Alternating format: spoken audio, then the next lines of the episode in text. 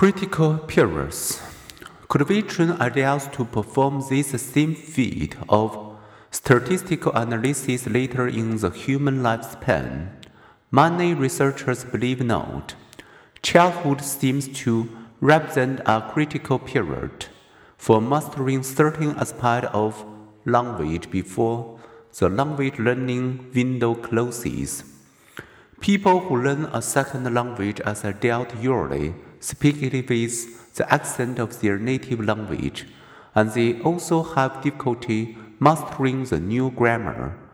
In one experiment, Korean and Chinese immigrants considered 276 English sentences and decided whether they were grammatically correct or incorrect. All had been in the United States for approximately 10 years. Some had arrived in early childhood, others as adults. As Figure 9.9 reveals, those who learned their second language earlier learned it best. The older one is when moving to a new country, the harder it will be to learn its language and to absorb its culture.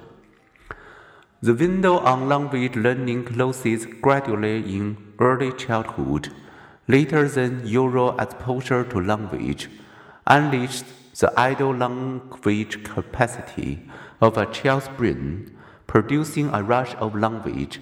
But by about age seven, those who have not been exposed to either a spoken or sign language gradually lose their ability to master any language.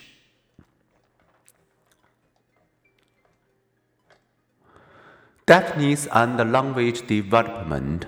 The impact of early experience is evident in language learning in prelingually deaf children born to hearing non-signing parents. These children typically do not experience language during their early years.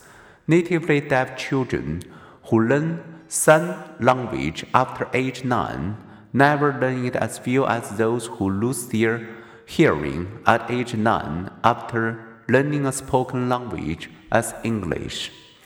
They also never learn English as well as other natively deaf children who learned sign in infancy. Those who learn to sign as teens or adults are like immigrants who learn English after childhood. They can master basic words and learn to order them, but they never become as fluent as native signers in producing and comprehending subtle grammatical differences. Moreover, the late learners show less right hemisphere brain activity in regions that are active as native signers. Read sign language. As a flower's growth will be stunted without nourishment, so too Children will typically become linguistically stunted if isolated from language during the critical period of its acquisition.